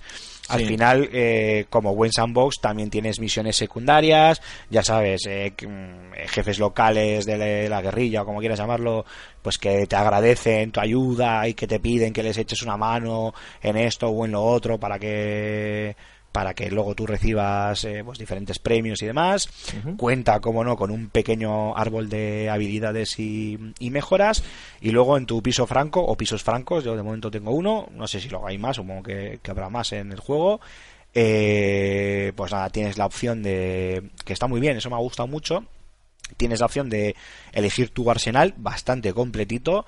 Llevas un rifle francotirador a elección, eh, un arma secundaria a elección, una pistola, cuchillo, eh, granadas, eh, botiquines, eh, tienes hasta un arco, que me mola muchísimo el arco. Eh, creo que este viene con DLC, por cierto. Y luego una opción de con diferentes materiales que vas recolectando y demás, como no, en un sandbox, eh, puedes eh, construir diferentes tipos de munición, diferentes tipos de flecha para el arco, eh, eh, diferentes objetos y demás. Que esto eso está es, es- está bastante sencillo por lo que se ve en los menús. En el vídeo se ve, al cabo, como es el principio del, del juego, no puedes hacer eh, nada o apenas nada, pero se ve cómo son los menús y tal de creación y de elección de armas y tal, y es todo muy muy sencillito y yo creo que en ese sentido le da le da mucho le da mucho juego. Está bien. Y no sé qué más contaros.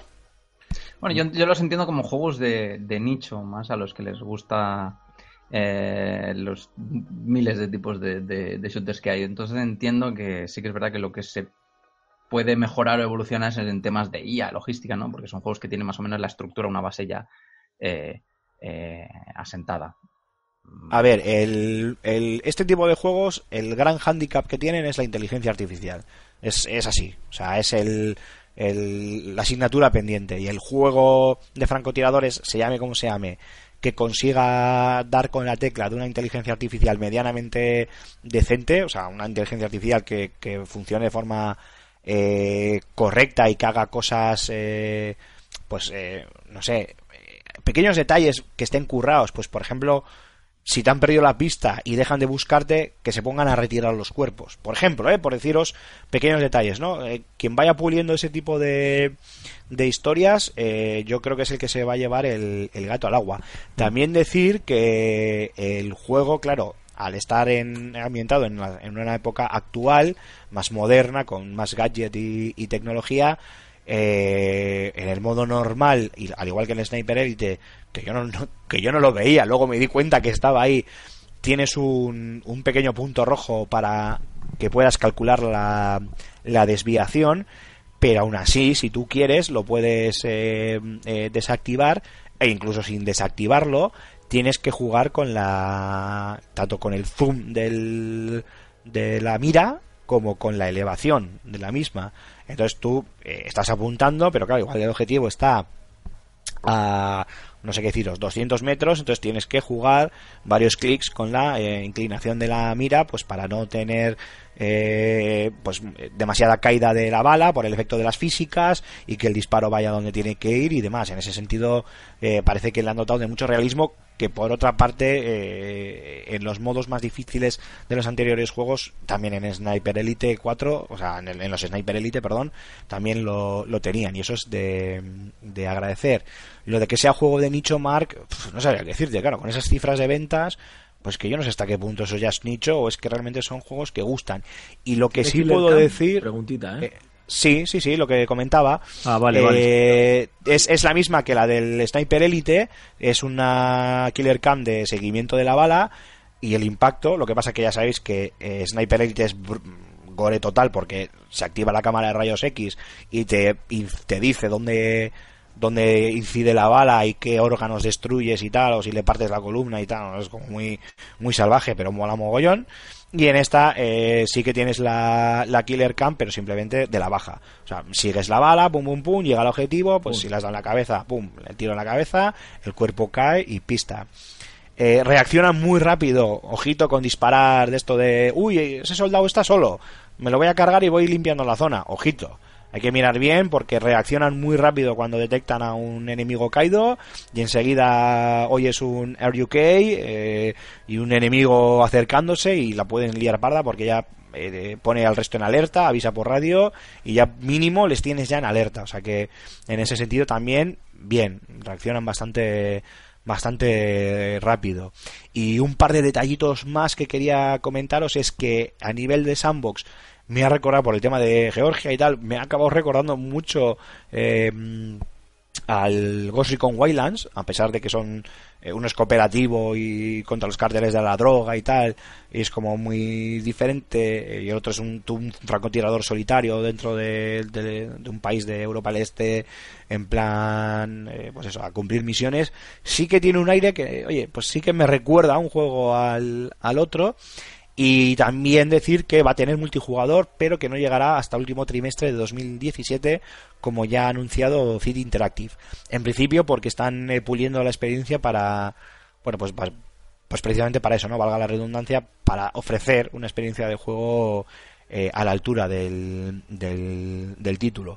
Yo tengo que decir que lo de los multijugadores en juegos de francotirador es un tanto hay algún modo de juego divertido Camperos si eres paciente hecho, ¿no? y tal pero claro es que es eso No es que eso es, eso es un- Sí, no, pues a mí, Claro. a, a mí me recuerda a, a- a cuando jugábamos al Soccer Overwatch. Overwatch. Overwatch, sí. Al Assault, al, que, que cada uno se metía, se quedaba en un, en un monte y eso era un juego de, de- de francotiradores camperos. ¿sabes? Es que es- A ver. no se mueve nadie 10 horas No se después. movía nadie, el que se mueve Sí, muere. sí, sí, es, eh, yo he jugado, eh, si, si te gusta, lo puedes llegar a disfrutar, pero es verdad que yo he llegado a jugar partidas de, eh, de uno contra, o sea, me acuerdo en un modo de juego del, del Sniper Elite que es que no puedes pasar al otro lado, o sea, tú estás en tu lado y el enemigo está en el otro, y en este caso eh, éramos, pues no sé, tres, tres, tres y tres en cada equipo, o cuatro y cuatro, pero la gente se empezó a rayar, se empezó a pirar y me quedé yo solo contra otro. Y estábamos los Con- dos contra quietos. Te quedaste contra Sí, Dient sí. de Metal Gear O sea, Solid 3. No, no, en serio, nos quedamos quietos como putas, pero allí en plan de... Y, y os juro por Dios que no me muevo y que no me muevo y que no me muevo. Tenía más o menos una visual un poco tal y venga a esperar y venga a esperar y, o sea, hostia, al final lo que pasa que si te... Al final te si rendiste, te ¿no, gusta- tío?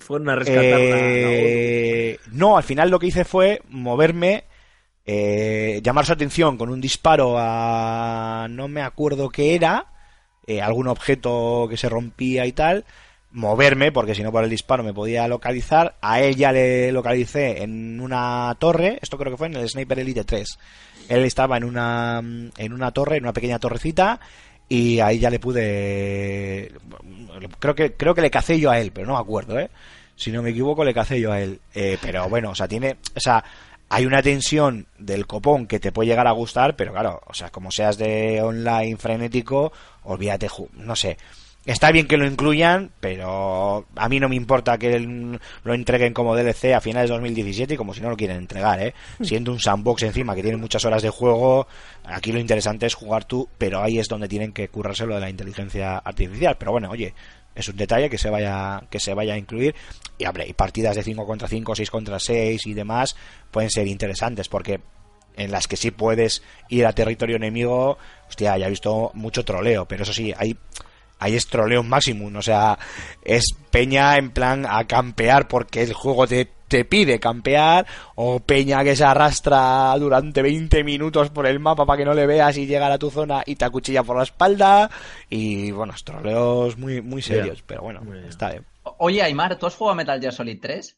Eh, no, no, los Metal Gear no, no me llaman especialmente. Jugué el 1 en, en PlayStation 1 en su, en su día, pero luego ya no, no, no es una saga que me haya, eh, me haya, me haya acabado de, Es que- es que de llamar en, o de en. Metal Gear Solid 3 hay que matar, es, mm, hay que matar a un, un francotirador que se llama End, ¿no? es una batalla muy sí. épica, que es conocida por, aparte de poner trucos para matarlo, porque es una pelea muy larga. Y, y me, me he imaginado a Aymar con 10 años menos, encerrado en su cuarto, montando la tienda de campaña, tirándose un fin de semana entero para matarlo. Sí, es una batalla muy larga si no utilizas los trucos. Exacto. Si no es un puto Bueno, infierno. Aquí el tema de la jugabilidad os, os la podéis imaginar, ¿eh? es mucho más rápida, además es lo que os dice, también podéis tener enfrentamientos directos y, y combates y demás.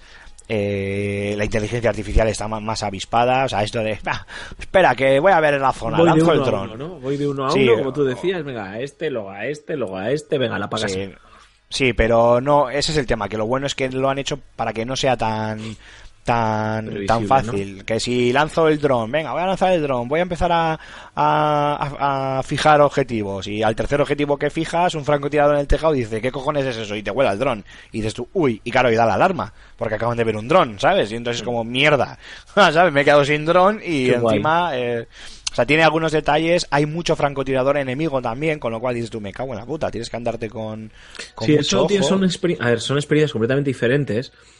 Y voy a poner un ejemplo de Watch Dogs 2, que es una experiencia más ligera, pero que es algo que al final te lo aceptas como parte de la realidad del juego, pero te terminaba sacando y era eso, ¿no? Que tú ibas con tu cacharrito, que tú ibas con tu dron, con tu no sé qué, y que no se pispaba la peña de, de nada, ¿no? Y no, no, no pides que sea un simulador de la vida real, ¿no? Pero pues ese detallito como el que has contado, que de repente el tío se da cuenta de que hay un dron, le dispara y, o sea, que no puedes estar cinco minutos con el puto dron sobrevolando la zona sin que nadie se entere de que hay un dron, ¿no? Es. Y, y Es si lo consigues, y si lo consigues porque eres un máquina manejando el dron, porque el dron, hostia, el dron se mueve de, de cojones, ¿eh? se maneja un poco, es un dron un poco ortopédico a la hora de manejar, pero cuando le acabas pillando el truco, si lo haces bien, puedes meter el dron, como es pequeñito, lo puedes meter por mil partes, hacerlo ir a ras de suelo y demás, si lo consigues, Estamos en las mismas. Dice, chato, esto es un dron, tiene una batería y un tiempo límite. Y tienes que recoger el dron porque se le acaba la, Sí, la no batería. vuelve o sea, no puedes estar ahí. No, mágicamente, ¿no? Claro, eso es. Entonces está está bien, está bien porque claro, los lo- ah, eh, otro detalle, eh, los francotiradores enemigos no vale lo de, uy, he visto un francotirador enemigo, espera, que me tumba aquí tranquilamente, le apunto y en cuanto lo tenga bien a tiro le disparo. Sí, sí, como no te des prisa, el cabrón te detecta. El cabrón te está también a- porque también te está buscando, entonces te detecta y es el que te- es él el que te dispara a El ti y encima vuelve a dar la alarma. Entonces, bueno, no voy a decir, repito, ¿eh? no es la panacea de las inteligencias artificiales, pero dentro de los juegos de, de francotirador y especialmente dentro de esta saga que sufría una lacra con lo de la inteligencia artificial, pero en serio una auténtica lacra, anda un paso adelante, que ya está bien. Y eso, más la mezcla de, de sandbox y los nuevos gadgets y demás, pues bueno, igual no, no era tanto, tanto, tanto como podíamos llegar a, a esperar, que yo tenía muchas esperanzas puestas en el título, pero a mí me está divirtiendo con locura, mucho. Pues bueno, chicos, hasta aquí la review de del Sniper Ghost Warrior 3. Eh, ahora, si os parece, hacemos una brevísima pausa, pero aprovechamos para descansar escuchándole a José Carlos Castillo que nos va a hablar de Voodoo Vines Remastered para Xbox One y Windows 10. Hasta ahora.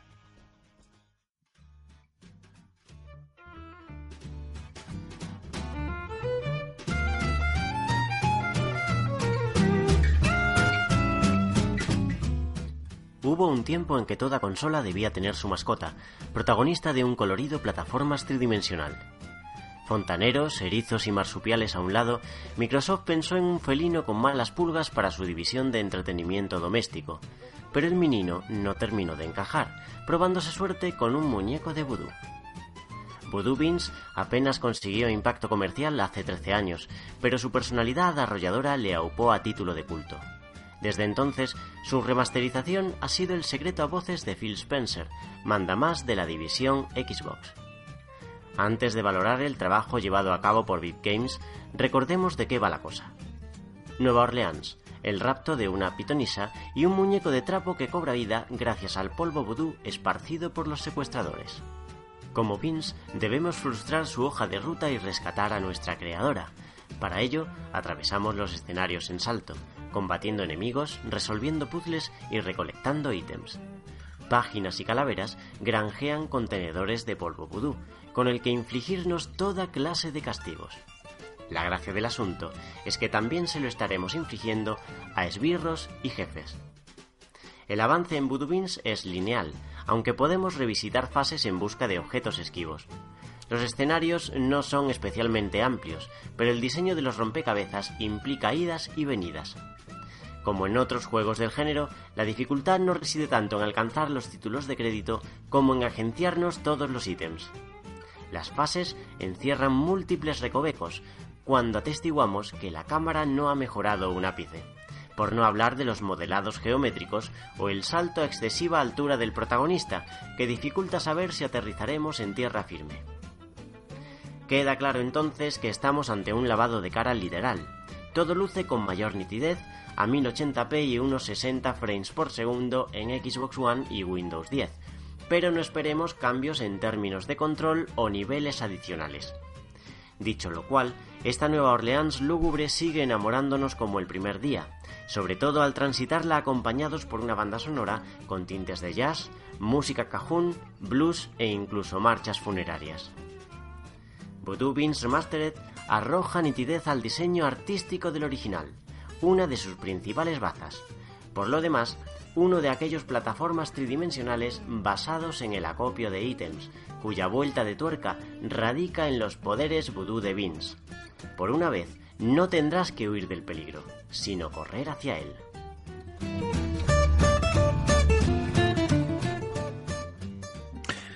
Permitidme un pequeño secreto, ¿vale, chicos? Cuenta, cuenta. Secretos, lo- todo lo que sea. Eh, como ya saben nuestros oyentes, tenemos una, una línea de una línea interna en el chat, vamos, del, del Hanout, donde nos vamos lanzando mensajes en plan te estás alargando, o una pregunta en concreto, o un, un link, o lo que sea, ¿no? Y- Troleo. Así- o troleo, que eso, bueno, el troleo está siempre, ¿no? Y ha pasado que he anunciado la sección de José Carlos y pregunté, Mar, eh, ¿qué coño es este juego? Y dice, de Cormac, ni idea. Y contesto yo, seguidamente, ni puta idea. Y justo dice José Carlos, hace 13 años este título no tuvo ningún éxito comercial. Digo, ah, vale, o sea, Algo era ello. es que, es que vamos, o sea, yo cuando, cuando nos ha pasado, cuando nos ha pasado José, algún día tenemos que contar, tampoco tiene mucho misterio, ni es nada emocionante, ¿no? Pero cómo se pergenian los programas de, de Level Up y, y cuando nos ha pasado el tema hoy, José Carlos ha sido como, hostias, a mí me daba vergüenza en el chat de, de WhatsApp. Yo creo que no hemos dicho, efectivamente, no hemos dicho nada a nadie en plan para buah, que no piensen que soy un ignorante, ¿sabes? Que esto será el megajuegazo, ¿sabes? Sí, o, algún- o alguna joyita indie o alguna historia de eso, ¿sabes? Y ha dicho, bueno, os voy a pasar luego la review tal. Bigote indie, sí, sí. No, yo creo que un, Oye, día, y- un día tenemos que hacer captura de, de- de la pantalla que tenemos delante entera, sin, sin, sin recortes, que utilizamos para cuando, cuando estamos cuando estamos grabarlo y compartirla, porque yo tengo tres ventanas abiertas. Tú sí, Sí, sí, tú bueno. Si, si tú tienes tres ventanas abiertas, Buah. mejor no te digo lo que tengo yo abierto. Porque vamos. Ahí cierran las piernas, gorrión.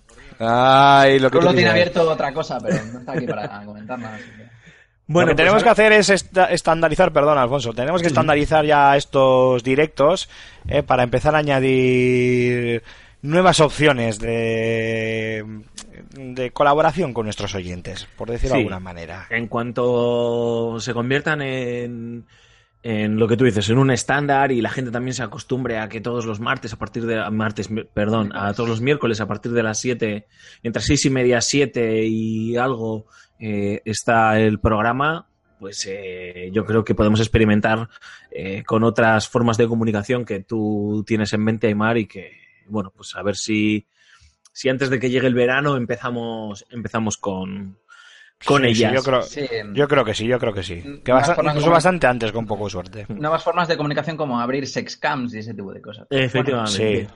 Pasamos, si queréis, a los comentarios algo rapidito, que Eso es, no hay, no dale. hay mucho tiempo. Primero, eh, un saludo a la gente que ha estado aquí en el directo, Raúl Finker, Luke BCN y el señor Jobardo, que no se nos escape. Au, bye. Y como habéis estado aquí, pues... Ah, o sea, no viene al programa, pero está en el chat. Muy bien, Jogarto. Efectivamente. Muy bien. Es para darte la toma, pero con la mano abierta. Bueno, ha estado cumpliendo, ha estado cumpliendo. Y como Cago habéis, en diez. claro, como habéis estado ahí dando caña, pues vosotros son los, los primeros comentarios que leo.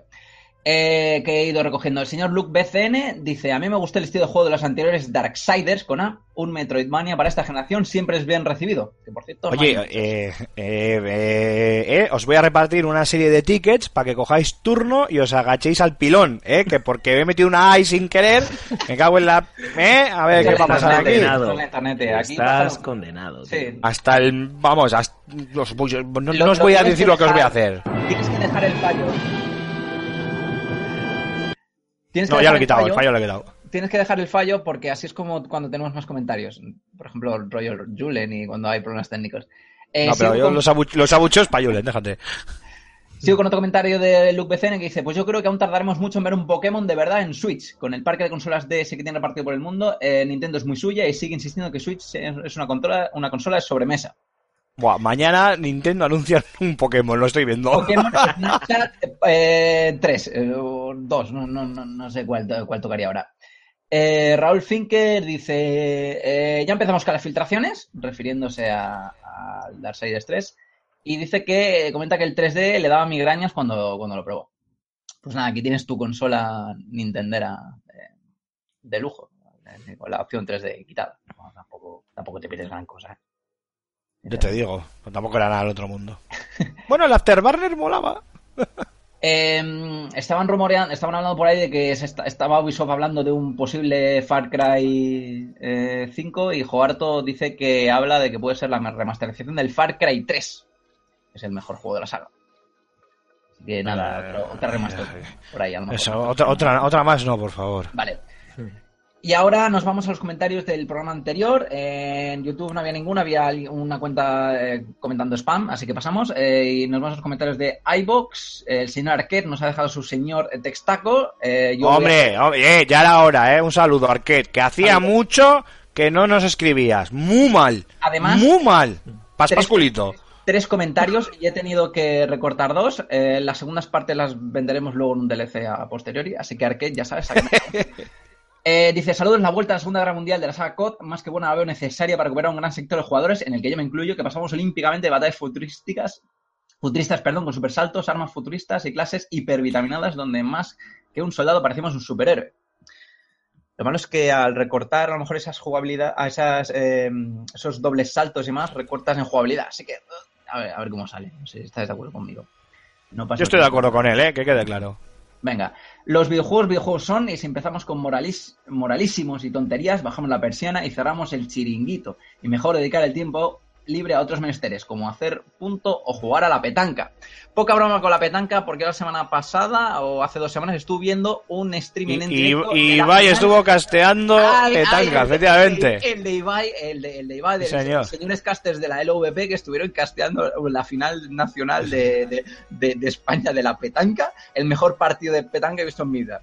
Y perdona, que, que mi pueblo en La Rioja, la petanca es sagrada, ¿eh? El, Ojo, el cuidado. mío también, Cornellá, el mío también, la, la- la petanca es, es sagrada. O sea, mm, alucinante ese hombre. Un saludo a- a- al señor LV LVP Ibai. Eh, tercer comentario de Arquette dice: La campaña de Battlefield 1 fue llevada como el culo, un tutorial de 8 horas, un desperdicio absoluto a todos los niveles, decepción máxima con el modo historia de Battlefield 1. Y mira que lo tenían fácil para hacer algo interesante y cero patadero. DICE no tiene ni zorra de cómo hacer buenas campañas con un mínimo de interés. No estoy de acuerdo. Miento, estoy de acuerdo en parte. Las de los Battlefield son muy flojas, para mí, para mi gusto. Eh, las de los Battlefield, eh, Battlefield 3, Bad Company, y eso que la gente dice, oh, Bad Company, pues a mí me mierda. Eh, Battlefield 4 y tal. El 4 mejora algo el 3. Eh, el 3 era muy malo. La campaña. Pero en el Battlefield 1, eh, dos cosas. A mí la campaña me impresionó y me gustó mucho. Me gustó cómo la estructuraron. Y dos, le tengo que dar la razón a Alfonso. Yo decía que Battlefield 1 iba a sentar cátedra y hoy por hoy, efectivamente, es un juego de que sí, que está ahí, que es un, un título a nivel técnico, que se juega mucho, pero que ha pasado y ha pasado y ya está. Algo que no sé si te acordarás, Alfonso, que dijiste tú en su día, que tarde o temprano, en un año y tal, pues nos olvidaríamos un poco de Battlefield 1 y aunque se sigue jugando y sigue teniendo sus jugadores y, y demás, es verdad que no es un título del que se oiga hablar apenas o, o no, o no tanto como cualquier otro juego multijugador de actual, de la actualidad. Sí, sí, sí, sí, me acuerdo. Vale.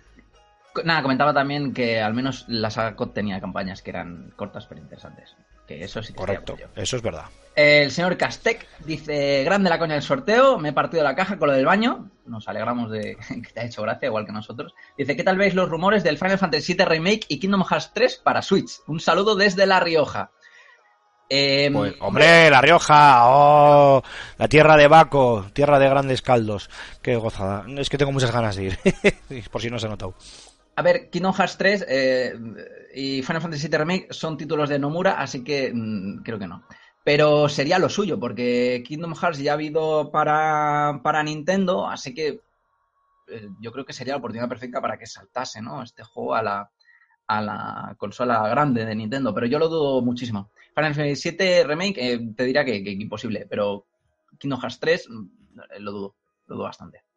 Pero bueno, todo, todo puede ser. eh, Y ojalá sea, y ojalá sea. todo puede ser, ha salido de las guardias, así que cualquier cosa posible. Puede en ser este cualquier mundo. cosa. Último comentario, señora Yarhuasca, que dice, saludos bandarras, yo ya me veo un cot hundir la flota ahora con la Krieg Marín. Pues lo, eh, dicen que en esta vida no hay nada más hermoso y tierno y entrañable que matar nazis. Entre, entre paréntesis, falangistas zombies sería lo más de lo más. Estamos de acuerdo. Eh, estoy contentísimo de la vuelta de la segunda GM. Desde Medal of Honor Frontline, que no juego con esta temática. Programazo, como siempre, abrazotes. Un abrazo para ti. Para Bueno, todos. pues nos, nos, nos alegramos de que le guste la temática. Nosotros también estamos deseando matar falangistas nazis. zombies, falangistas nazis zombies. Exacto. Pues ya está, ya han terminado los comentarios de, de los señores oyentes. Eh, os animo a que mandéis miles y miles de comentarios más. Eh, había un sorteo eh, en mente. Vamos a ser buenos y vamos a alargarlo para la semana que viene, pero a ver si... Bueno, puedes alargarlo un año si quieres, ¿eh? No creo que lleguemos a los mil retweets. Creo que llevaba 15 el pobre Julen o 16 Sí, sí. retweets. Sí, O sea que-. Lo podemos alargar hasta la salida de Shenmue 3 y, y Sí, aún así sí. estoy dudando. Eh, Y hasta la del Half-Life 3 también si quieres. Pero así dudamos. Y nada, ya está. eh, Cuando queráis, despedís, me despedís, despedís a. Bueno. Despedido. Despedido, pues nada. Un placer. Alguien tendrá que hacer de rulo y si no, bueno, da igual, lo improvisamos, que, que también a veces hay que hacer hay que hacer cosas diferentes. Eh, Silence. Bueno, ya lo hago yo si te vas a poner así, Alfonso. Ya hago yo de rulo. Venga. Pues nada, coge la hobby consolas y vete al baño. Pues nada, ya, al final me va a tocar a mí despedir, hacer toda la, la jugada, si es que no puedo. Nada, pues nada, eh, Marc, Cormac, un placer haberte tenido esta semana. Aymar Alonso, gracias por mierda. No sé cómo despedirme a mí mismo. Muchas gracias, Marc Cormac. eh, ha sido un placer. La semana que viene Hola. más, eh, pero no mejor, sí, porque sí, te oímos. La semana Vale, Ahí te oímos, Alfonso. Te oímos, manifiéstate. Sí, que he tenido algún pequeño percance técnico en estos, en estos últimos minutos. Eh, bueno, eh, Cormac, ¿qué? ¿Quieres despedir? ¿Despides tú a Aymar que te estamos animando o lo improvisamos y ya está, ¿sabes? Yo me estaba despidiendo a mí mismo. Me estaba despidiendo a mí mismo. Está quedando muy Ya Tú haces tú haces el cierre que ya despido yo, no hay ningún problema. Vale, pues. Game over. Bueno, chicos, pues eh, eh, Mar Fernández, muchísimas gracias por habernos acompañado una semana más. Nos escuchamos la semana que viene. Hasta la semana que viene, eh, que traeremos más, pero no mejor porque es imposible, como diría el gran Wyoming. Aymar Alonso, un gustazo, muchísima fuerza con todo lo que se te viene encima. No, madre mía, no me lo recuerdes. No me lo recuerdes, no me lo recuerdes. Muchas gracias.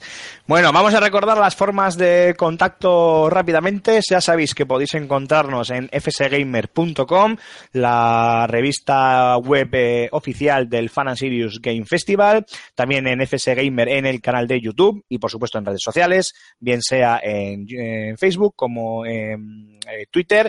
Eh, tenemos por ahí una cuenta de Ash que vamos a obviarla. También tenemos un canal de Telegram donde podéis apuntaros para estar al día de todas eh, nuestras noticias, artículos, reportajes y vídeos, que es telegram.me barra eh, revista FSGamer. ¿Revista FSGamer o FSGamer? Revista FS Gamer. revista FS Gamer. Eh, y yo creo que eso es todo. Y esperemos que en breve podamos añadir nuevas y mejores y mucho más interactivas y divertidas formas de contacto de las que ya hablaremos en un futuro. Dicho esto, ronda de twitters personales. Me voy a trolear a mí mismo, ¿vale? Y tenemos por un lado eh, arroba eh, Antonio Santo, arroba Alfonso Gómez arroba Cormac barra baja 20, arroba eh, Gambo 23, arroba Jogarto, arroba Trurulius, arroba Bau barra baja Er y arroba Aymar barra baja Ziquilín. Creo que no me he dejado absolutamente a nadie. Por supuesto también en Twitter arroba revista FS Gamer. Y eso es todo. Por mi parte, muchísimas eh, gracias, Alfonso. Muchísimas gracias, Mark. Y la semana que viene, más y mejor. La semana que viene más y mejor, más y mejor, se despide todos vosotros Alfonso Gómez. Muchísimas gracias por habernos elegido una semana más. Es, un, es un placer enorme estar aquí, juntarme con, con estos dos baldarras. Espero que la semana que viene podamos, podamos estar más para hablar de, de más videojuegos, de todas las novedades que nos depara el sector. Y como siempre os decimos, jugad a muchos videojuegos, disfrutad de lo que os dejen, disfrutad de la vida, sed felices. Agur, adiós.